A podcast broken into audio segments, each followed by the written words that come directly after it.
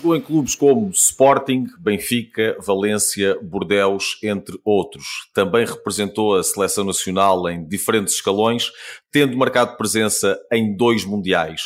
Hoje é comentador desportivo na SIC Notícias e alguém que vejo todos os dias.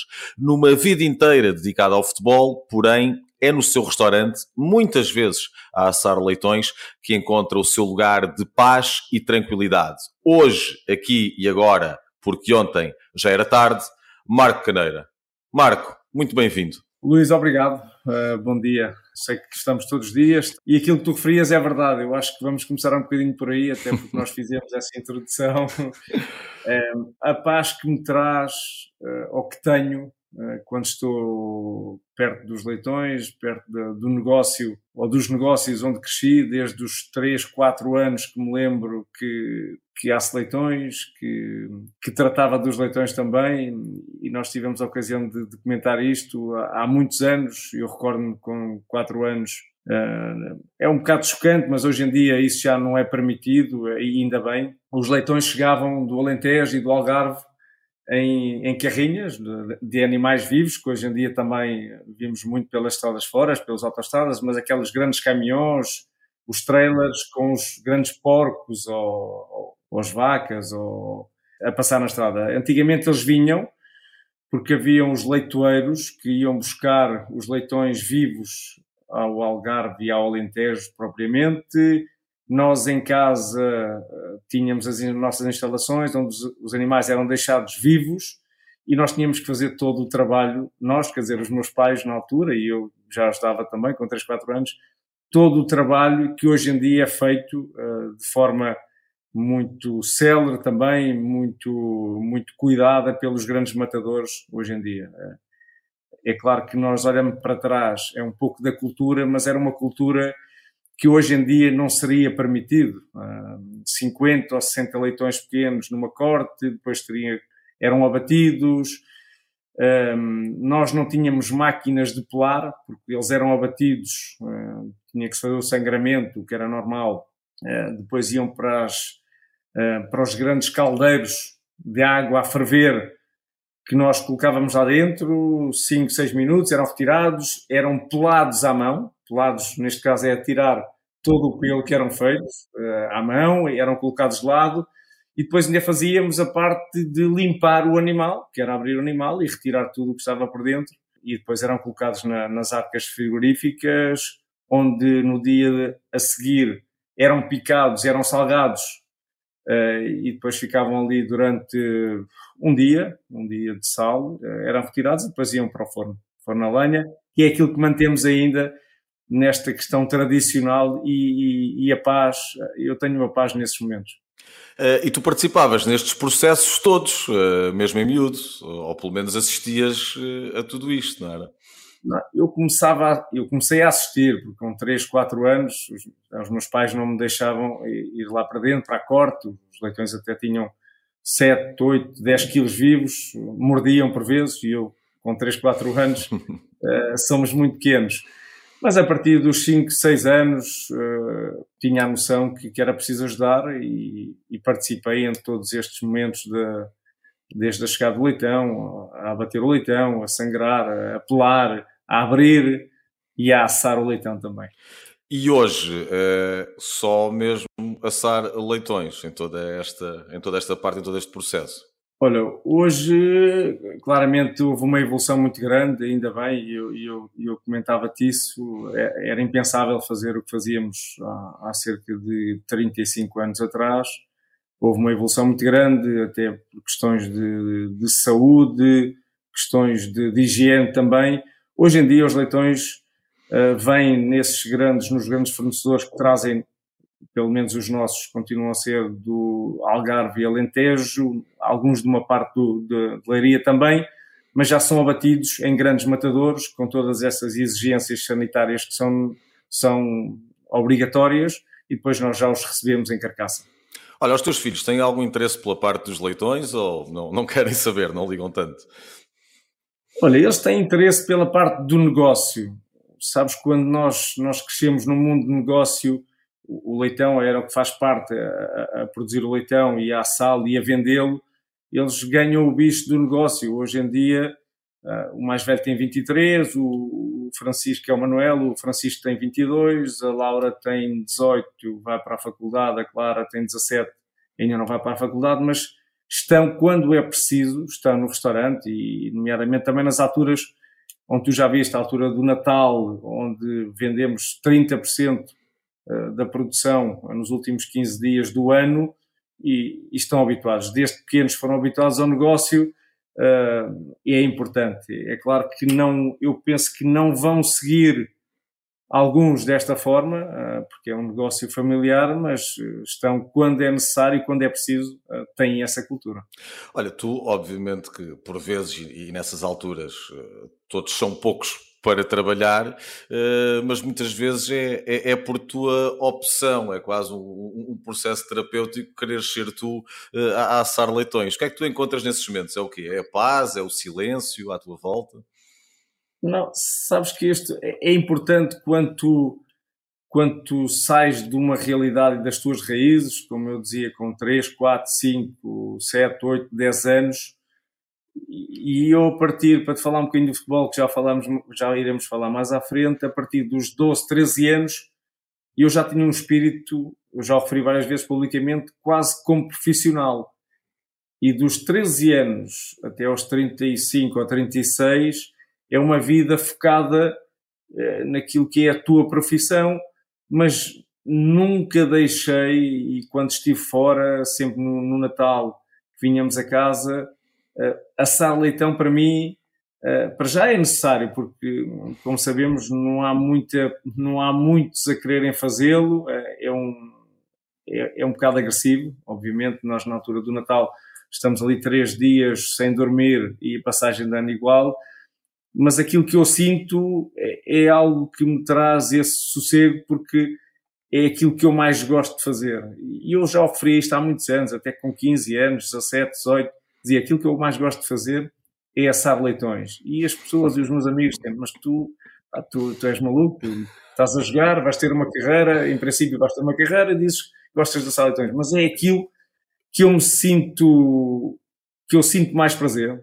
Claro que o futebol sim, porque era uma profissão, era uma exigência diferente, mas o, o prazer que eu tenho a assar leitões é, é aquilo que, que eu mais gosto de fazer na vida e, e, vou manter, porque já tenho 44 anos. E, e continuas a fazê-lo. Uh, olha, tu, saíste, uh, fazes a tua formação no Sporting, tinhas também aqui este lado familiar, das raízes, falavas aqui do negócio dos leitões, portanto, há algum conforto em toda essa parte, mas depois, muito Sim. novo, ainda muito jovem, acabas por rumar para a Itália, ehm, que era na altura de longe o melhor campeonato do mundo, onde estavam os principais craques, mas foste-te deparando ali com uma, uma realidade diferente daquela que, que saía pela televisão, não é?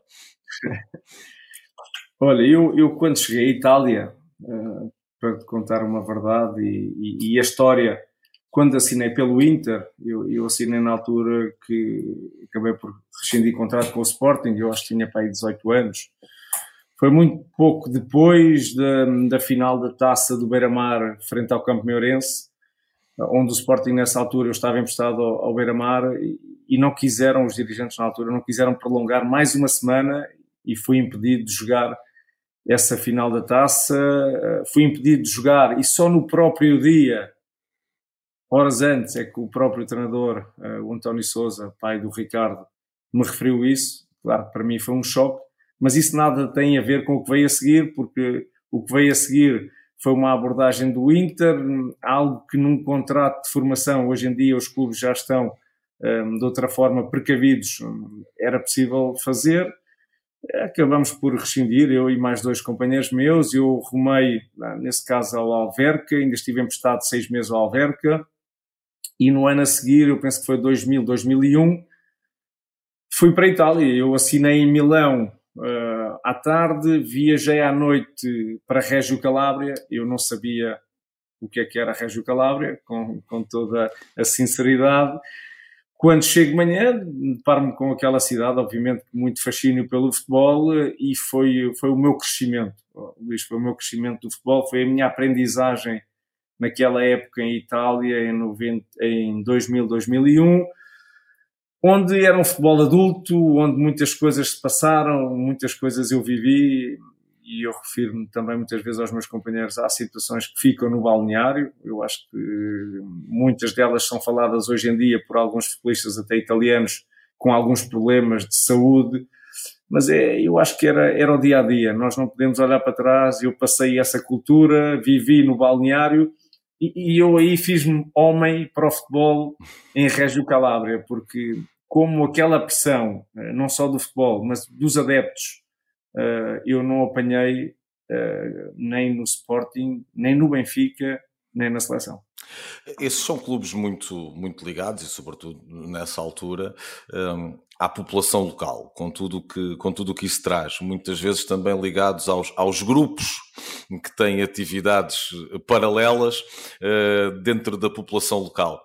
Uh, tu sentias também isso, essa realidade, que havia uma ligação forte, e vamos chamar as coisas como elas são e pelos nomes.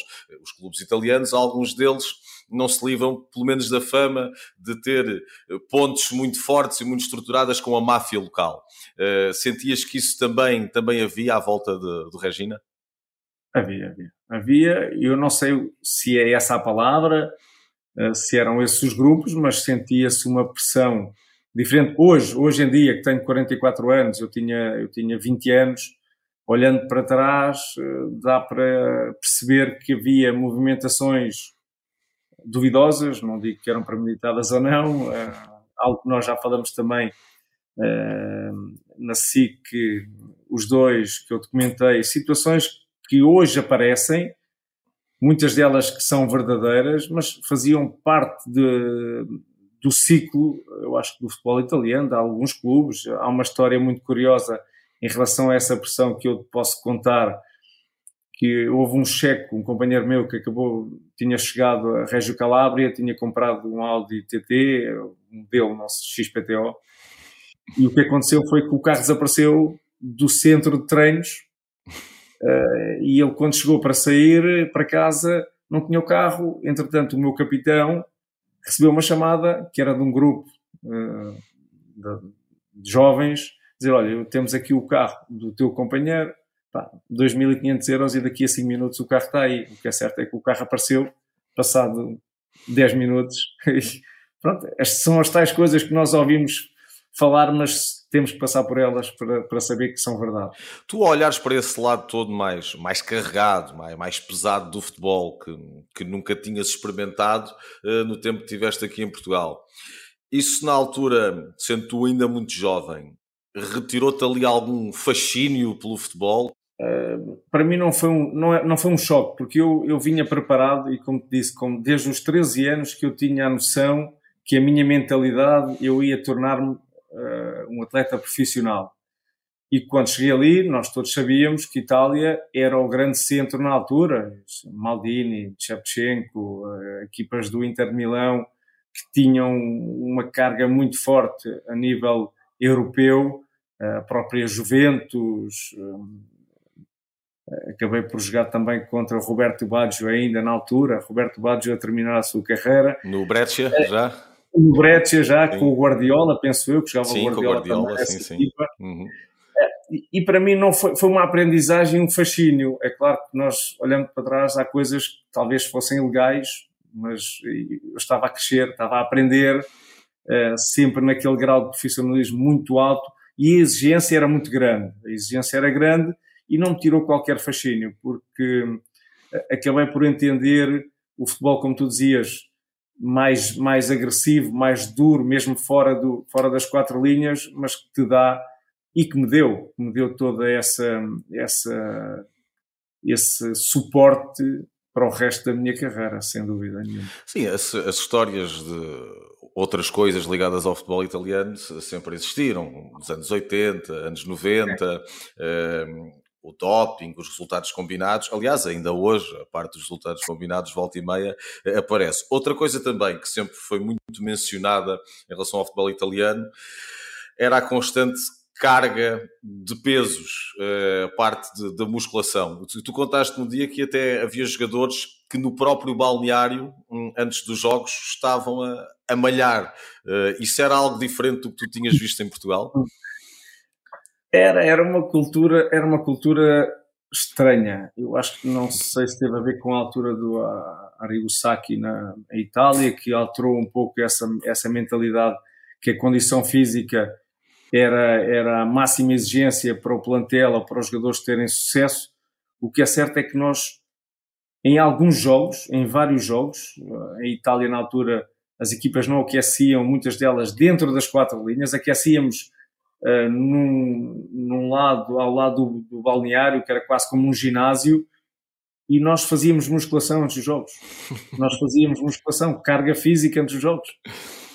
Aquecíamos muito pouco, quase com os massagistas, e depois fazíamos ali cargas de, de pernas, uh, umas saídas, e era esse o nosso aquecimento. E eu aí estranhei um pouco, mas a, a carga física, a nível pré-época, uh, teve uma exigência como nunca tive em qualquer equipa.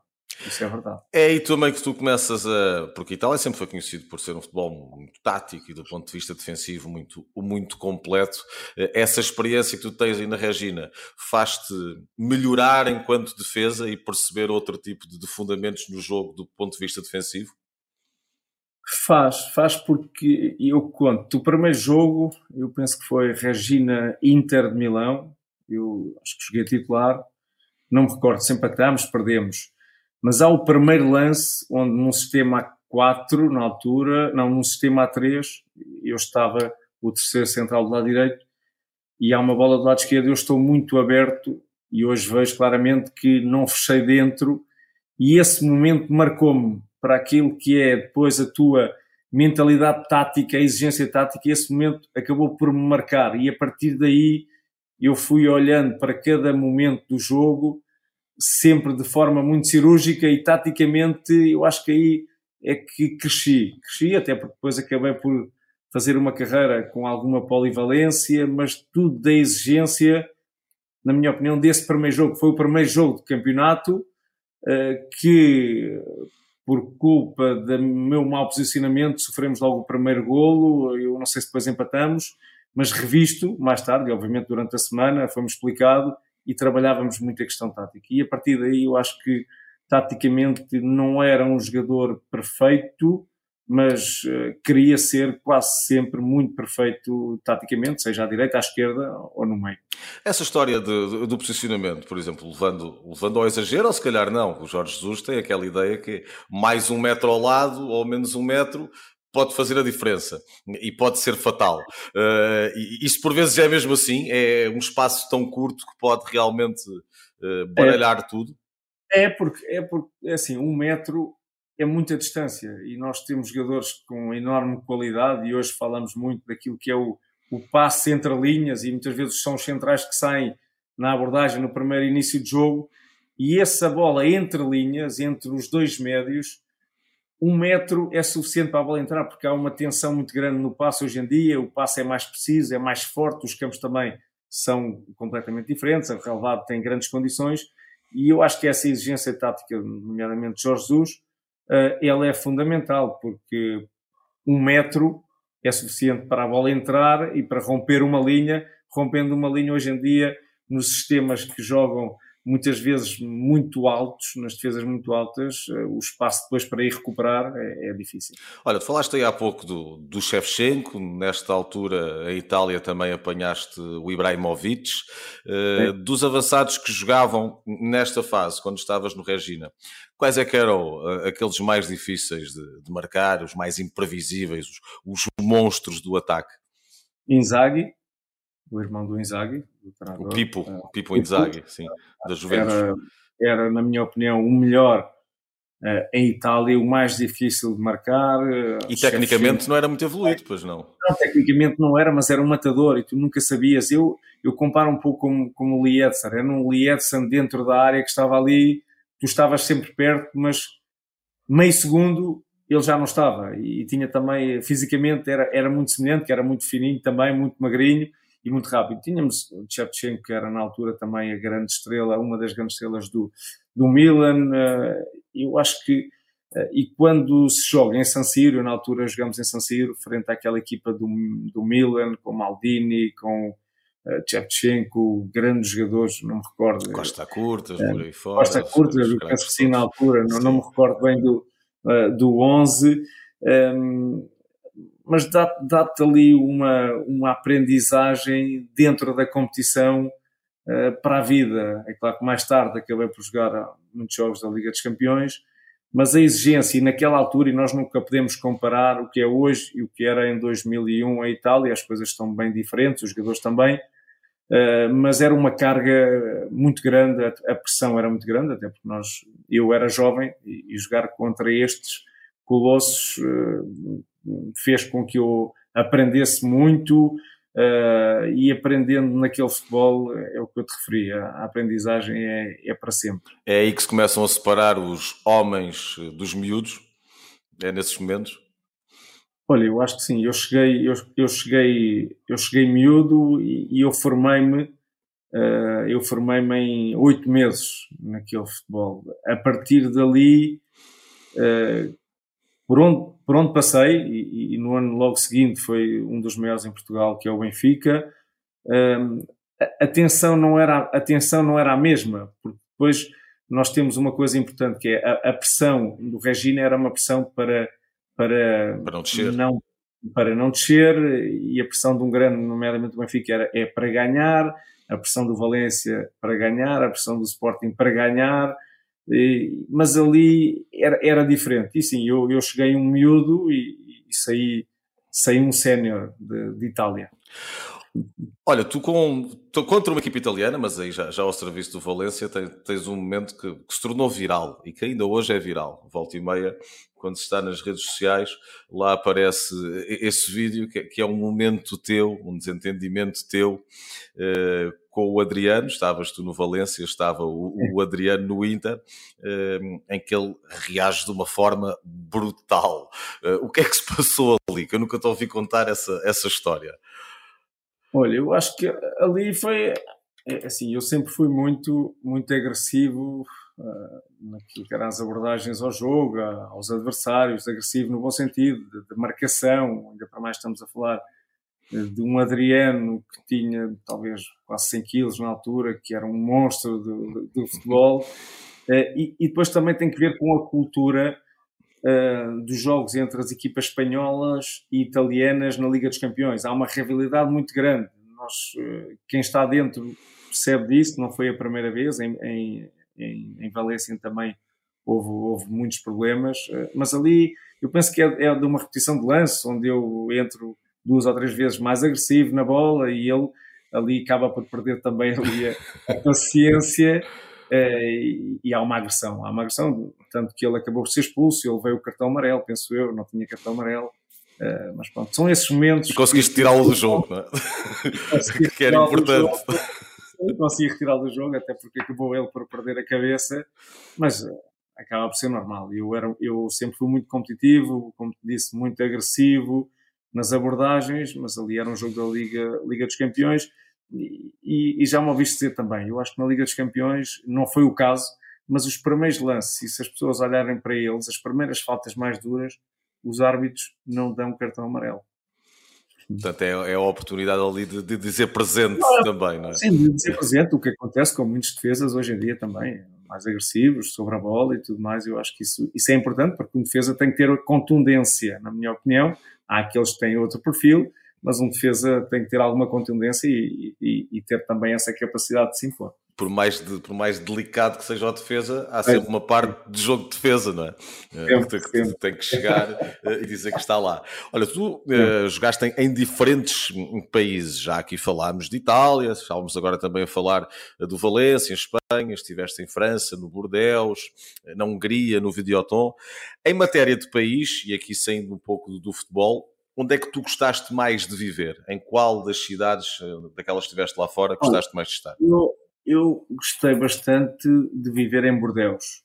Até porque, explico rapidamente porquê, porque quando cheguei, cheguei num contexto de depois do Benfica, quando nós não conseguimos chegar a acordo na altura, eu pertencia ainda ao Inter e fui emprestado ao, ao Bordeus, e as coisas correram muito bem. Acabei por me impor, passado um mês, na, na equipa de, do Bordeus, um, acabei por, no final da temporada, uh, renovar e ficar quatro anos, que acabaram por me comprar ao Inter, e depois era, era bastante respeitado, até porque há, há uma coisa importante em França, porque os portugueses e a comunidade portuguesa é muito respeitada em França. Nós temos a noção, mas é a tal questão, tu tens que viver localmente, perceber que isso é mesmo assim. E havia um respeito tão grande uh, em, em, em Bordeus que nós vivemos, foi o melhor sítio que, que nós estivemos a viver. É claramente uh, Bordeus. O que é certo é que depois apareceu, na altura, o Valência, o Valência que tinha sido campeão de Espanha nessa época, ia à Liga dos Campeões, chegou com uma proposta uh, e eu, eu não queria sair. Eu, na verdade, não queria sair, queria me manter mais um ou outro ano em Bordeus para evoluir ainda mais. Eu, na altura, acabei por ser na segunda temporada já o capitão e o líder da equipa do Bordeus. Esse respeito uh, fez com que eu me inclinasse a ficar, mas depois a pressão também era muita e claramente o Valência, na altura, era um dos melhores clubes do mundo, depois de ter ganho a Liga, uh, estar, estar na Liga dos Campeões, a Liga, Euro, a Liga Europa também na altura, uh, com com toda essa envolvência, acabei por, por ir para Valência, uh, onde tenho, tenho muitos amigos, onde tivemos quatro anos e meio, onde depois acabei por ir para Lisboa, emprestado um ano ao Sporting, voltei novamente, regressei a Valência, uh, mas para te dizer concretamente aquilo, o sítio onde gostamos mais, foi, foi em Bordeaux. Olha, tu nessa uh, segunda passagem pelo Valência já apanhas depois aquele Barça Ronaldinho Gaúcho, Deco, Xavi, por aí fora, que ganhou, aliás, a, Champions com, com o Raikard. E eu lembro que tu me teres contado uma história quando jogas contra, contra esse Barcelona em, Camp Nou, uh, teres o Ronaldinho Gaúcho pela frente, logo, logo ali de início no jogo, mas antes o, o teres avisado para, para ele ter calma. Não, é? não tu sabes que quando é, é aquilo que eu te digo da, da contundência do, dos defesas, os, os, avançados, e neste caso Ronaldinho, também sabe, sabe quem é que tem pela frente. E, e, muitas vezes existe esse respeito entre adversários porque percebem que tu também és forte em alguns momentos do jogo, ele também é forte, e nós, obviamente, ali falamos sempre no decorrer do jogo, ainda para mais que o Ronaldinho estávamos sempre ali a falar e isso, e eu acho que isso faz parte do jogo, haver o respeito e perceberes. Pois, porque isto não, também, para, quem, para quem está a ouvir-nos e está fora do futebol, tu eras o, marcador direto do, do Ronaldinho.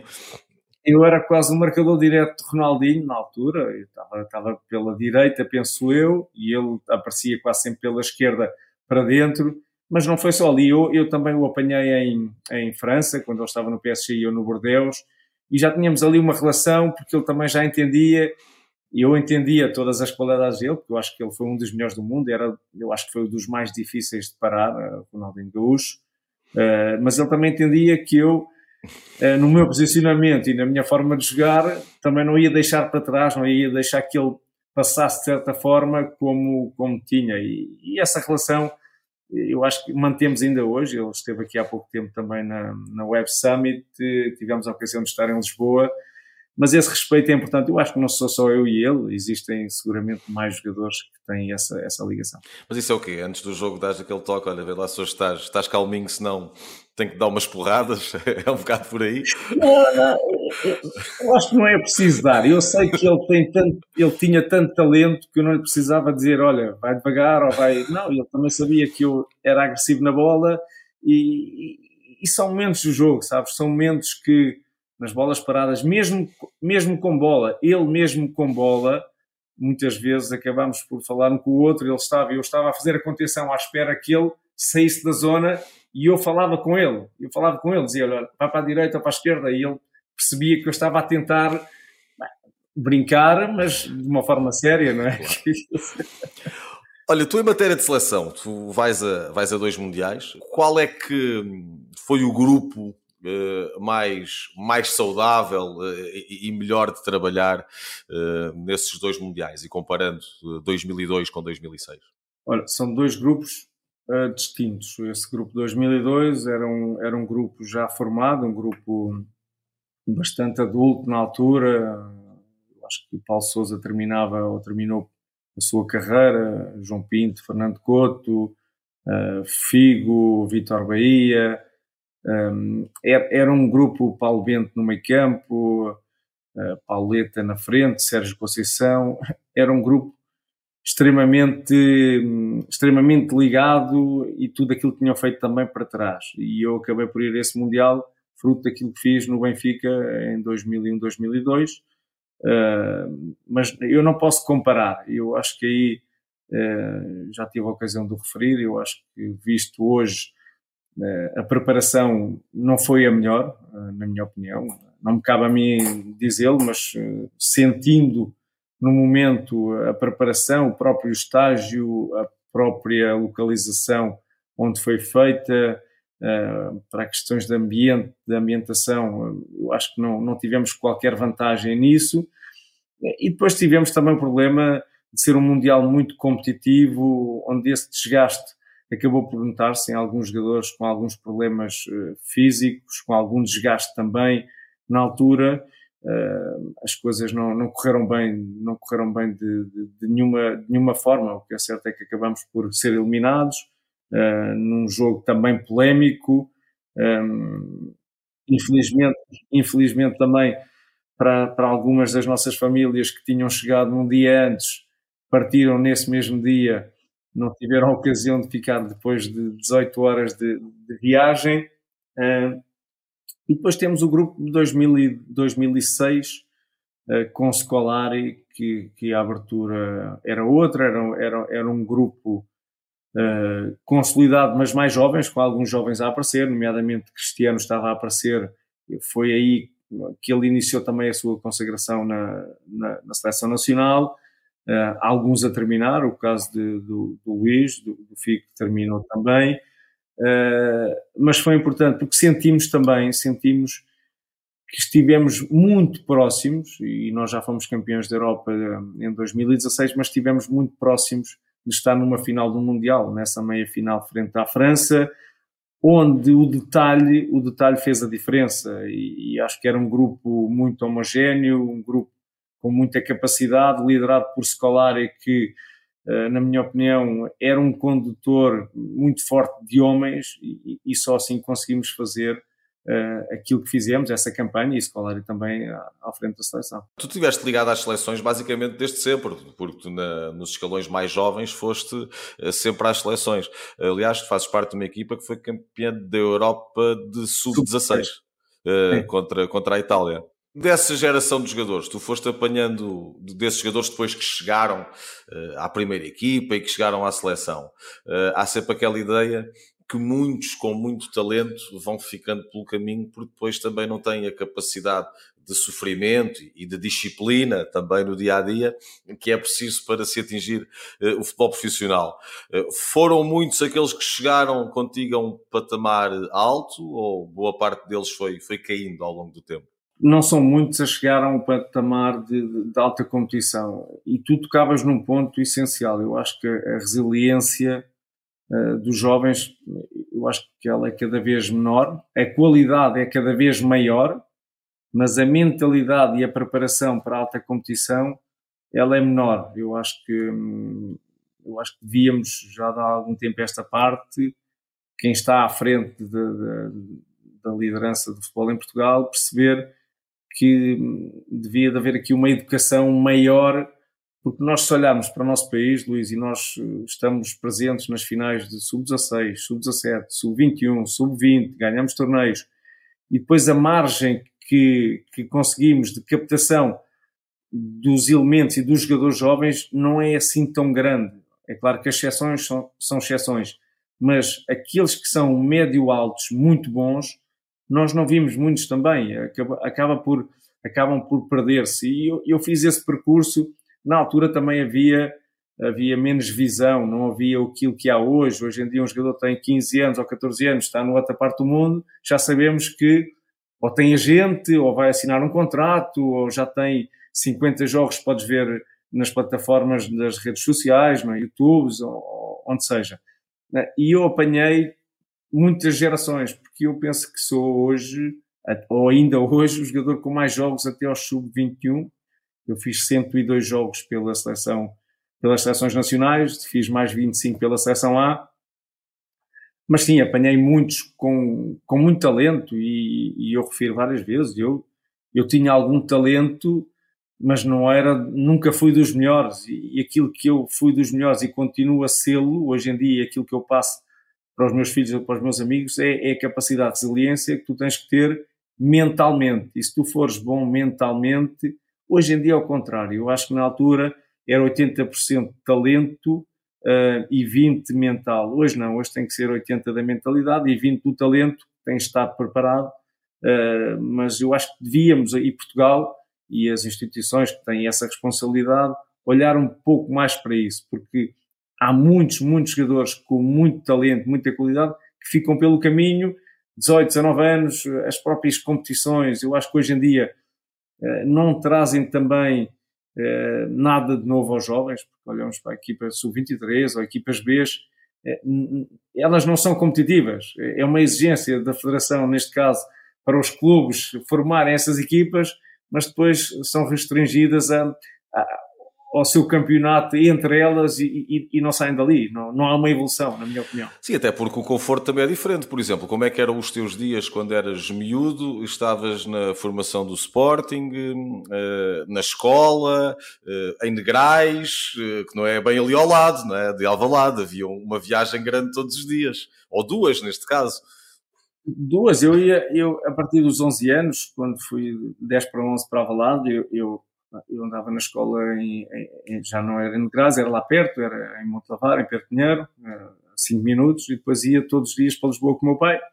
Treinávamos às sete ou sete e meia da noite e voltava novamente para Negrais, desde os 11 anos até à altura que eu tirei a carta, 17 anos. Eu cheguei algumas vezes para os jogos, quando jogava nos juvenis aos 17 anos, antes de 18, com o meu avô, ele tinha carro e eu levava o carro para Lisboa porque não havia muita polícia na altura e eu já sabia conduzir. Mas... ele deixava-me deixava levar o carro. Algumas vezes levei o carro porque eu, eu já sabia conduzir, mas não, não tinha a carta. Um, e esse dia a dia era um dia a dia uh, de nós chegarmos, a, neste caso, à Valá, treinávamos nos pelados e havia aí uma exigência também. Eu acho que, eu farto-me referir, os outros clubes também o são dessa forma, mas eu no Sporting aprendi a, a, a formar-me como homem. Os outros clubes também o fazem, uh, todos eles, mas ali foi a minha educação porque havia uma disciplina e eu, a partir dos 11 anos, sabia que tinha treino, sabia que no sábado, no, no domingo tinha jogo, um, dois, três anos. Uh, por isso é que eu digo, a partir dos 14 anos, 13, 14, a minha mentalidade era de profissional, até porque a questão da escola, com todos estes jogos de seleção, torneios, eu houve um ano que tive 350 faltas na, na escola, era impossível passar de ano Sim. porque não ia sequer, a, sequer à escola.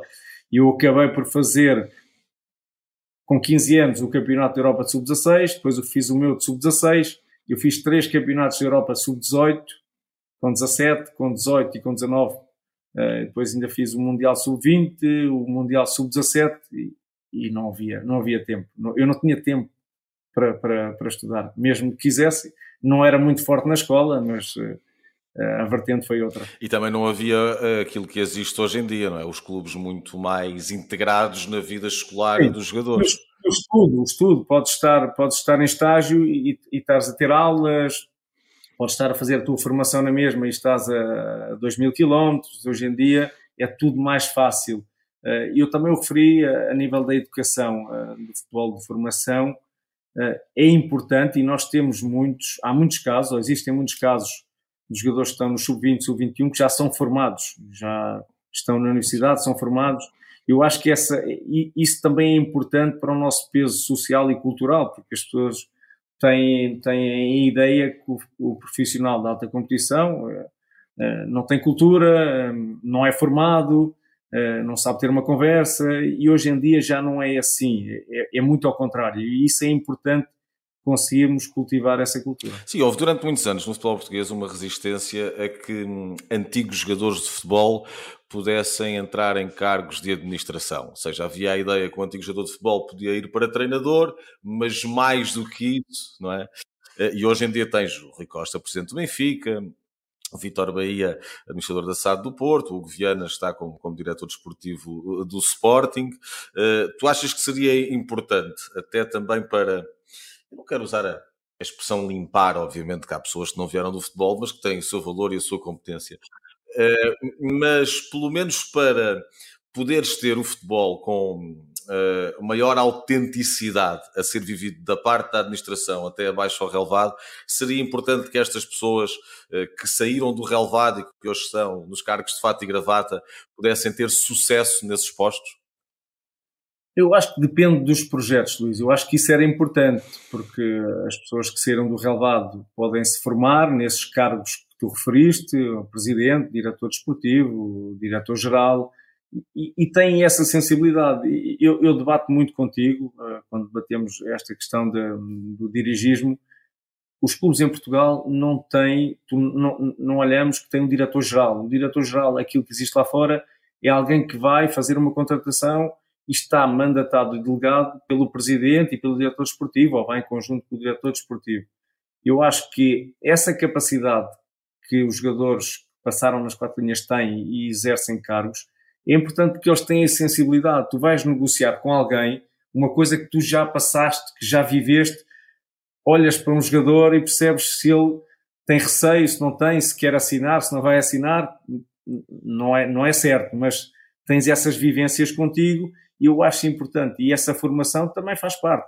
E depois, os, os novos projetos, e nós olhamos para muitos, uh, e é uma crítica que eu faço uh, muitos clubes que formam SADs, têm um investidor, que depois tem alguém que esteve no futebol, ligado ao futebol, quer começar um projeto e depois não deixam de delegar, querem decidir as coisas. E quando assim é, é muito difícil. Os projetos não evoluem, porque a pessoa, eu não condeno um investidor que tem capital e quer investir numa SAD, mas que fique na gestão financeira, que não se coloque na parte desportiva e muitas vezes não, não conseguem delegar, não resistem, não conseguem delegar e, e, e quando assim é, as coisas não correm bem. Olha, uh, tu há pouco tocavas aqui num ponto que tinha a ver com esta parte da, da força mental, da resiliência e, e, que são valores que tu tentas um, passar eh, aos teus filhos para eles terem com eles essas ferramentas uh, e poderem ir ultrapassando os obstáculos que, que, a vida lhes traz. E sendo tu, tu pai, alguém que obviamente vai tendo um contacto com esta nova geração uh, através dos teus filhos, dos amigos deles, daquilo que é a realidade onde os miúdos hoje vivem eh, nas redes sociais, não te faz uma, uma certa confusão, e obviamente aqui não, não me estou a referir aos teus filhos em particular, mas sim um retrato da geração, que haja hoje em dia tantas dificuldades em uh, ou, ou, tantos dramas de papel, quase dramas de cristal, uh, em perceber e ensinar um caminho, porque, por exemplo, na tua vida tu conciliavas os estudos com a ida para o Sporting, com a ajuda ainda aos teus pais uh, nos leitões, aqueles que não tiveram no futebol, se calhar a dúvida que tinham era quando chegavam ao 11 primeiro, 12 segundo ano, para que área queriam ir, ou se queriam ir para a universidade, ou se queriam fazer outra coisa qualquer, e hoje de repente nós vemos que há, hum, há miúdos eh, que têm a dúvida eh, sobre quem são, logo, imediatamente, sobre aquilo que são e onde é que se posicionam no mundo. Faz-te alguma confusão todos estes conceitos e subconceitos e achas que isso também vai baralhando e vai atrapalhando o caminho destas novas gerações? Luís, eu acho que posso dizer aquilo que penso. Eu acho que a sociedade também criou, criou esse tipo de perfil de, de, adolescentes que muitas vezes têm aqui muitas dúvidas. Eu acho que a sociedade é uma sociedade uh, em evolução. Eu acho que não, vai, não vamos ficar por aqui, para bem de todos nós, mas há que evoluir com um equilíbrio. E tu tocavas nesses pontos e que nós muitas vezes abordamos em off, os dois. Uh, que hum, as pessoas têm pensamentos muitas vezes vão uh, à matriz de, de, uma moda. É uma moda, vamos para ali. Agora é para ali, vamos para ali. E, e, não há essa, essa educação, ela existe em casa, mas eu acho que hoje em dia um, estamos a perder muito, muitos desses pilares, mas também eu, eu, eu, eu, não condeno, não condeno os pais, porque é fruto da evolução desta sociedade, toda esta abertura, e tu dizias, a questão digital, a questão que uh, é impossível tu conseguires bloquear um, um miúdo com 8 anos, 7 anos, das redes sociais, de querer estar no telefone, na internet, pesquisar. Eu tenho sobrinhos que têm 5 uh, anos, 7, 8, 10 e constantemente têm evolução. Eu, eu vou-te contar uma história, eu vou-vos contar uma história. Eu tenho um sobrinho com 10 anos, filho da, da minha irmã, que ele teve um problema há 3, 4 anos porque ele não falava português. Ele só via os vídeos em inglês, ele falava com sotaque inglês. E isso é a evolução da sociedade. É estranho, mas é verdade. Teve problemas na escola primária no português porque ele pensava em inglês, pensava porque só vê as os coisas em inglês, em inglês os conteúdos tudo em inglês, e ele falava a pronúncia correta em inglês, com 7 anos. E isso é, Pronto, isto é a sociedade. É a sociedade. Exemplo, como é que tu vês, isto tem acontecido muito no desporto, um, a ida de homens que nasceram homens, que mudaram de sexo e depois Sim. vão competir uh, em desportos femininos e têm uma vantagem grande é? do ponto de vista físico e por norma até uh, aqueles que o têm feito uh, andam a ganhar e andam a, a, a esmagar a concorrência normal. É normal. Era aqui que eu queria chegar contigo. Tu jogaste futebol durante anos e anos e nós vamos ter agora aí em breve a, seleção feminina no, no Mundial é. e, e, esperemos que corra bem. Eh, mas quer dizer, nós vemos, por exemplo, uma seleção feminina se vai jogar contra uma equipa de futebol de formação, de júniores eh, masculinos, há uma diferença gigantesca. Vamos imaginar agora que eh, as seleções femininas de qualquer modalidade para serem mais fortes, diziam assim: ok, então nós, eh, eh, em vez de em vez da naturalização, não é, como acontece nas seleções, vamos aqui buscar um, alguns elementos que têm essa atenção, têm, têm, todo o direito naturalmente de, uh, de se poder identificar com, com o que bem entenderem, uh, mas é uma batota, de certa forma, não é?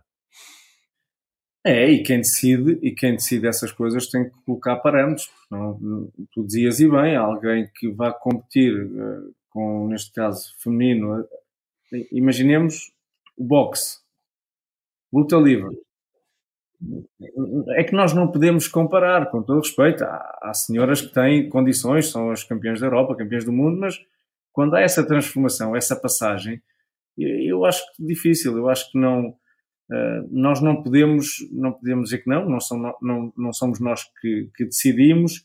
E também há uma coisa na sociedade, Luís, que hoje em dia, e, e quero deixar claro, e nós falamos abertamente, a sociedade não nos está a permitir que nós tenhamos as nossas opiniões. Nós somos condenados por opiniões que temos e é só uma opinião. Nós não criticamos, não é uma, nem sequer é uma crítica construtiva. Não, é a tua opinião que tens do teu, da tua pessoa que não a podes ter. És completamente arrasado publicamente porque não podes ter uma opinião sobre o que é que seja. E isso, uh, eu acho que isso está a ferir as pessoas mentalmente, porque há pessoas que depois são extremistas nesse ponto e, e que acabam por não conseguir aqui o equilíbrio. E quando não há equilíbrio, nós temos visto muitos problemas sociais em relação a isso.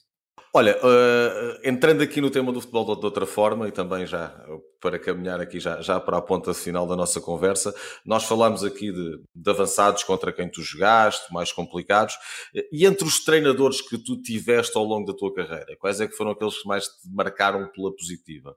Olha, eu, eu, eu tive, eu tive vários. Eu, eu ainda ontem estava com um amigo a almoçar e, e referi, estávamos a falar disso, eu, eu não tenho nenhum em especial, mas eh, quando eu fui para a Hungria, eh, foi o Paulo Souza que me levou para a Hungria na altura, eu, eu não o conhecia, conheci como quando terminou a sua carreira, ainda o apanhei na seleção, tinha falado com ele uma outra vez, e quando cheguei lá, a, a sua evolução, aquilo que foi de jogador para treinador, marcou-me, porque a forma, e hoje em dia, e depois, depois do Videoton, ele acabou por no Videoton ganhar toda a sua vida e o seu crescimento para a sua carreira até o dia de hoje, que taticamente era alguém que te levava à exaustão, mas foi alguém que tinha as coisas preparadas, não eram o metro, era 10 centímetros. E esses 10 centímetros fez a diferença. E eu acho que foi alguém que me marcou por isso mesmo, pela forma uh, de trabalho. Uh, o planeamento do trabalho não é o único, existirão muitos mais, mas na altura marcou-me muito porque as coisas eram muito preparadas ao milímetro. Eu tive a ocasião de o referir já também. Nós, na Áustria, com o Videaton em 2014 ou 2013, começamos a introduzir, ele, a introduzir a uh, alimentação, uh, uma massa integral pesada ao limite do corpo daquilo que era necessário e notas a diferença. E são os pequenos detalhes que grandes equipas eh, fazem, mas em 2014 ele conseguiu implementar isso e, e, o que é certo é que, não sei se é por acaso ou não, nós tivemos aquela grande campanha que o Videoton chegou à fase final da Liga Europa, onde estivemos com o Sporting também e, e acabamos por bater também a equipa turca um, do Trabzonspor, que era na altura uma equipa que valia milhões e, e nós quando nos tocou no sorteio dissemos, pronto, já fizemos uma grande campanha, não vamos passar, mas aqui vamos por passar e eu acho que é fruto disso, do trabalho e da disciplina. Olha, para terminar, olhando neste momento para, para o futebol português, para o qual nós, nós olhamos todos os dias, todos os dias, uh, todos os dias. E, e, para aquilo que é a, relação entre a sua qualidade, que é enorme em matéria de, de jogadores, em matéria de treinadores, e o clima que se vai vivendo no futebol português, que muitas das vezes é o oposto disso. Uh, para onde é que tu achas que, que nós estamos a caminhar? Olha, nós estamos a caminhar primeiro para algo que eu acho que vai ser cada vez mais difícil, que é a questão do, do, da pontuação na UEFA e nós termos já esta temporada estarmos limitados no acesso à, plataforma europeia que pode trazer milhões para os clubes portugueses, pode isso diretamente e indiretamente nessa exposição de venda de, de jogadores. E eu acho que este ano, Luís, eu acho que pode ser um ponto de viragem ah, para as equipas. Ah, temos o Benfica que foi campeão, que está a investir, temos o Futebol Porto que com mais ou, ou menor dificuldade vai fazer uma grande equipa também, vai olhar para, esse, para, esse, para essa plataforma Liga dos Campeões. Temos o Sporting que terá que quase fazer de tudo para estar sim ou sim nessa plataforma e para poder também aqui captar direto e indiretamente na venda de alguns ativos como o fez. E temos o Braga, que está a cada ano que passa a, a crescer na sua estrutura uh, e, e, não, e não me estranharia que o Braga, talvez na próxima década, pudesse chegar aqui muito perto de conquistar um título nacional ou conquistá-lo, o que seria também importante para o futebol português.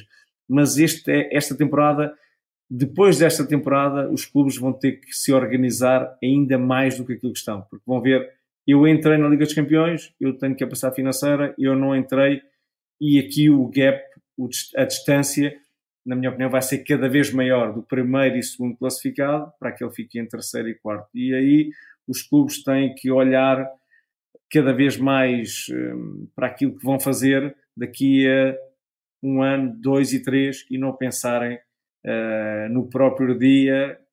O próprio dia não é o próprio dia, mas pensam em cima do joelho, uh, muitos deles. Marco, muito obrigado por aceitares eh, este convite. Um abraço. foi, um, foi um gosto aqui num, num, num registro diferente daquele uh, que costumamos estar uh, diariamente e bom programa para logo à tarde. Obrigado e bom descanso. Luís, um abraço. Um abraço. Fica bem.